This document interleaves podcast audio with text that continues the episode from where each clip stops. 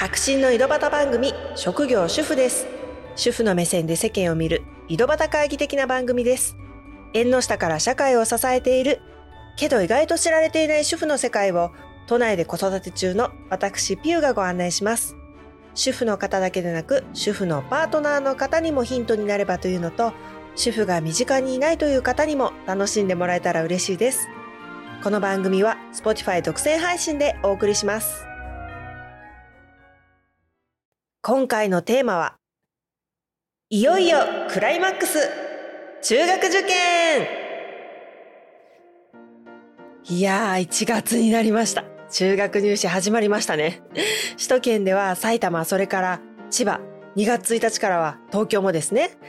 界隈ではね昨年教育ジャーナリストの太田利正さんの勇者たちの中学受験っていう本が出版されて話題になりましたね。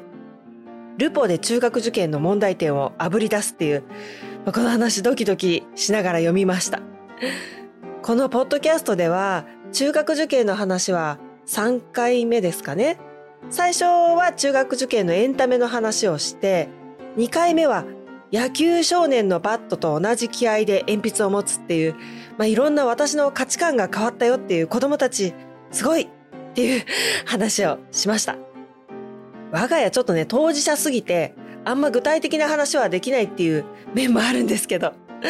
うちの子たちはね、サッカーのワールドカップごっこブームが冬休みくらいまで続きまして、あの、M1 で盛り上がった時はね、もう過去のものを遡ってみたりとか、こんな受験生いるなんてもう毎日のように長男がいじられるっていう 場面もありましたけども。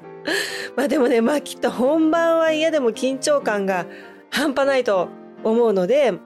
まあ、普段はね、これくらいの方がちょうどいいかもしれないとも思ったりします。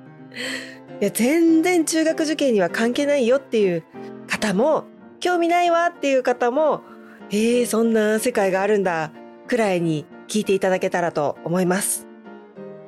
今回は、とりわけ、試される親の力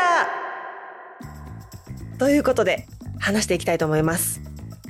中学受験っていうのは親こそ試されているっていうことですね。いやまずね子供を塾に通わせてますと折に触れて塾の先生から保護者会なんかでお話があるのがですね一回一回のテストの結果に一喜一憂しないでくださいっていう ことですね。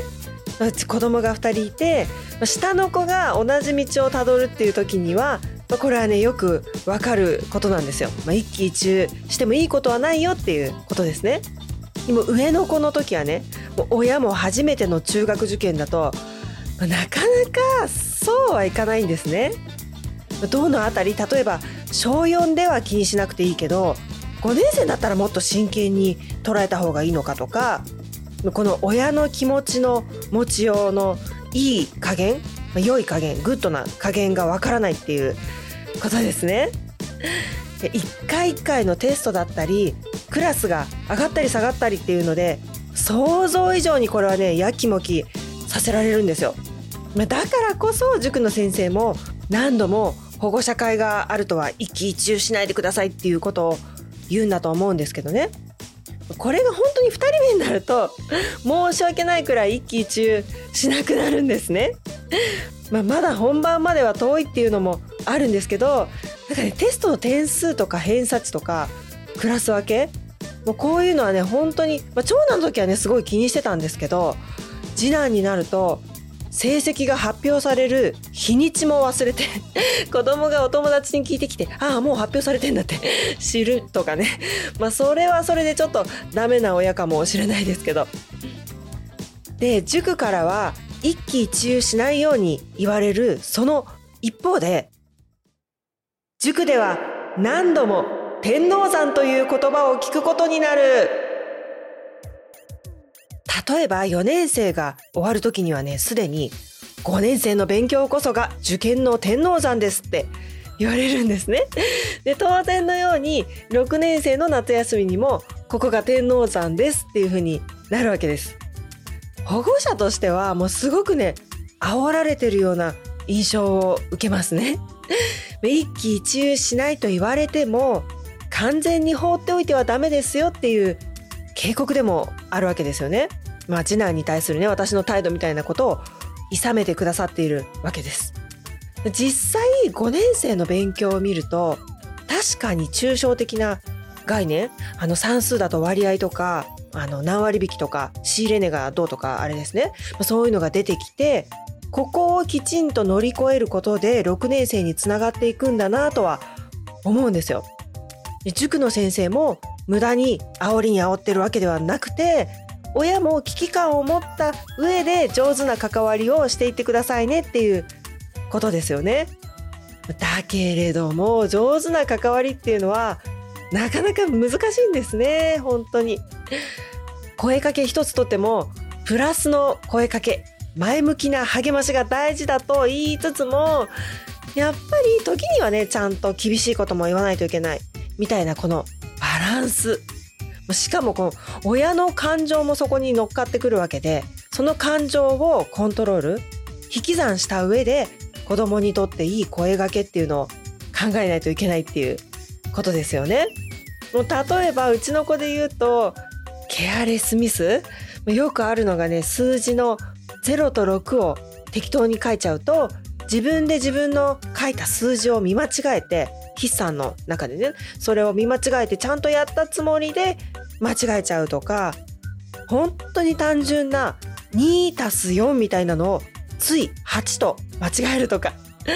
親からすると字が雑だから間違えるんじゃないと思っちゃうわけなんですけども、まあ、子供は子供で計算のスピードも上げないといけないっていうことで必死に頑張ってるわけですよね。えこのこのケアレスミスなかったらさこんなに良かったじゃんみたいなそれをこれも、まあ、前にもご紹介したね朝比奈飛鳥さんの小説「翼の翼」にもそういうシーンがあって母親が息子にね「どうしてもっと真面目にやれないの？悔しくないの?」って言ってしまうというのがありましたけど、まあ、これねその悔しさを忘れずに次に生かしてと言われても、ま、簡単にミスが減れば誰も苦労はしないわけですよね。まあそれはね分かってはいるんですけどね理屈では。ついつい親も指摘しやすいところを、まあ、責めちゃうみたいなのはあるかなもうそういうのもないかなってこう反省したりとかそういうことをね積み重ねていくとどんどんダメな親だなっていう自己嫌悪に陥ったりするんですね。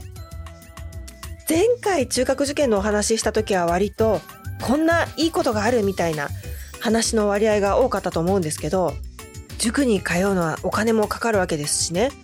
限りあるお金をどこに使うか教育に使うのかどうかっていうねそれは家庭それぞれだし別に中学受験を目指すのが絶対いいとは全然思わないし何でもかんでもいいことばっかりではなくて親が沼にはまりがちなのも中学受験のめり込みすぎて教育虐待になるなんていう例も実際にありますね。もう事件にもなってますよね。前にもね、ご紹介した、まあ、これも太田利正さんの本なんですけど、中学受験必勝法。必勝の章は笑うっていう感じですね。この新書にはね、中学受験をやめた方がいい親の特徴っていうページもありました。途中で子供や親が壊れてしまうのが最悪のシナリオだっていうことでしたね。子供よりむしろね親の方がじりじりとしても時に罵声それに親自身嫌気がさしちゃってもうやめたいって思っちゃう、まあ、そんな話が書かれていて確かにねむしろ親の方が子供に期待しちゃう分ね成績の乱高下なんかにくじけやすいかもしれないですね。本当は周りにいる大人こそがしっかりした考えと自立心を持ってちゃんとしないといけないんですよね。けれども自身自分を上手にコントロールできないなとか上手に関われてないななんてどんどん自分の未熟さを自覚させられる。それが中学受験でもあります。さっきのあの翼の翼っていう小説にもね塾に通わせ出す時に降りられないバスに乗るような取り返しのつかないことをしてしまうようなっていうそういう心情が書かれたシーンがあるんですけどこれね周りでも話に出るんですよね。最初は、まあ、やめてもいいんだしと思ってみんな始めるんだけどいざ始めちゃうと流れに乗っていかないといけないからねそう簡単にはやめられないんですよね。やめ時っていうのは本当に難しいんですよね。私自身は自分が中学受験をしてないからどっぷり浸かりすぎたくないあの中学受験なんてねもうそんな大したことじゃないよってある程度引いたところから中学受験を見たいし、まあ、見られるっていう自負というか、まあ、そう思っていたいっていうのがあるんですね。でも小学生なんだからがっつり関わってあげないとっていうのもよく聞くし中学受験のブログなんかにもねそういうことが書かれてたりするんですね。エクセルで毎週何を勉強するのかの計画を親が立てるとかあと親が9割なんていう本の影響からかそういうことがね言われたりもするしがっつりやった方が子供が伸びるのかなとか、まあ、子供のためになるのかなっていうモヤモヤもありますうちは4年生の頃は親が丸付けをしてたんですけどだんだんしなくなってもう6年になると勉強はほとんど全て本人任せで親はプリントの整理と過去問のコピーくらいなんですよね。いやどう関わるかっていう答えも目指すゴールも各家庭でそれぞれですよね。ゴールは絶対どこどこ中偏差値何とか以上みたいな家もあるかもしれないし、まあ、楽しくやる中でね受かったところがご縁のあった学校っていうのもあったり、まあ、それぞれ違うしそれぞれ考えなくちゃいけないんだと思うんですね。でもね偏差値じゃないなんて言ってもやっぱり上の点数を目指していかないと成長しないっていうのもまた一面でどんな学校を受けるかっていう時もねやっぱりその基準になるのは偏差値だったりするんですよね。だからある程度数字にも関わらざるを得ないわけなんですよね。自分が中学受験をしてきてたらまた考えも関わり方も違ったかもしれないですけど自分がね自分がずっとこう自分で勉強してきたと思うし勉強の仕方も自分でスケジュールも考えてきたっていうのがあって我が家はねかなり子供任せにしてるとこもあるんですけど、ま、第一ねやってることが難しすぎてそもそもまともに親が関わるのが難しいっていうのもありますね。でもやっぱブログなんかでこの問題とこの問題を復習させて過去問のスケジュールも全部親が組んでみたいなのを、まあ、見なきゃいいのに、まあ、見ちゃうとああ私なんて何もしてないなって単にファイル取りまとめおばさんコピーおばさんもう そんなんだなと思ったりもしますね。コピーはコピーで大量にやるからもう腰に来たりっていうのもあって大変なんですけどね。この親がどう関わるかっていうのはねこれ芯をしっかり持ってないとけないっていう親が試される。これが中学受験の怖さでもあります。でも自戒の念を込めて子供のいいところを見る。頑張っていることが尊い。毎回立ち返ってこの一本の筋だけは持っていたいなと思います。それと最後に塾の先生は結構子供を見てくれている。これ実は学校の先生にも思ったことがあるんですけど、面談の時にね、子供の特徴、うちの子こんな感じなんですよってお話ししたら、はいはい知ってますみたいな感じでされたことがあって、あ、そっか。先生は平日は毎日長い時だとね、6時間も7時間も子供たちを見てて、子供同士の関わりとか、まあ、要するにね、親とどう接しているか以外はほとんど子供のこと知ってるんだなと改めて思ったんですね。塾の先生はそれよりは断然短いし、基本は座学だけだし、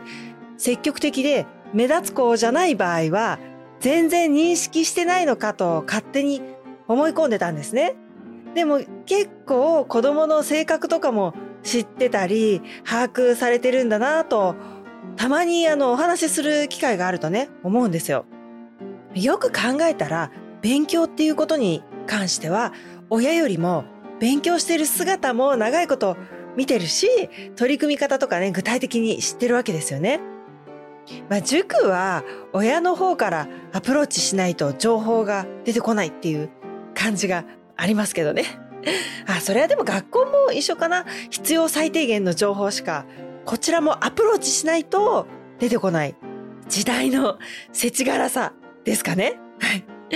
今ね、学校はちゃんとかくんとか使わないで、みんな、まあ、誰々さんってさん付けしてるんですよね。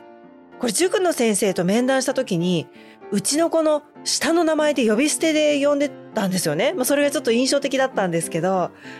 結構、まあ、塾でも先生と気持ち的にも近い感じがしますね。まあ、あとね、これ塾の先生と学校の先生との違いといえばですね、塾の先生の方が怒ると怖いっていうのはよく聞きます。どうなのかな？もう一般的に言えることかはわかりませんけど、まあ、学校もね、今、なかなかどう怒るかっていうのは難しいっていうのもあるのかもしれませんね。最後まで聞いてくださってどうもありがとうございました。塾の先生はね、受験の前の時期は女優に徹してくださいなんて言うんですね。親はドーンと構えてプラスの声かけをしてほしいっていうことですね。でもね、親はついあと何日だよなんてもういつ本気出すのかなもう最後まで本気出ないままなのかなとか 成績が下がっても特に勉強量増えないななんて思ってくどくどと言ってしまうこともあるんですよね。まあそこでねうちは長男がすかさず「お母さん前向きな声かけしていこう」なんて言ってくるんですね。まあ実はねそういうのに助けられてるよなと改めて思いました。白真の井戸端番組、職業主婦です。もしよかったら番組のフォローボタンを押していただけたらと思います。新しいエピソードが追加されて聞いていただきやすくなります。ご意見、ご感想などメッセージもフォームやインスタグラムで送っていただけると嬉しいです。それではまた。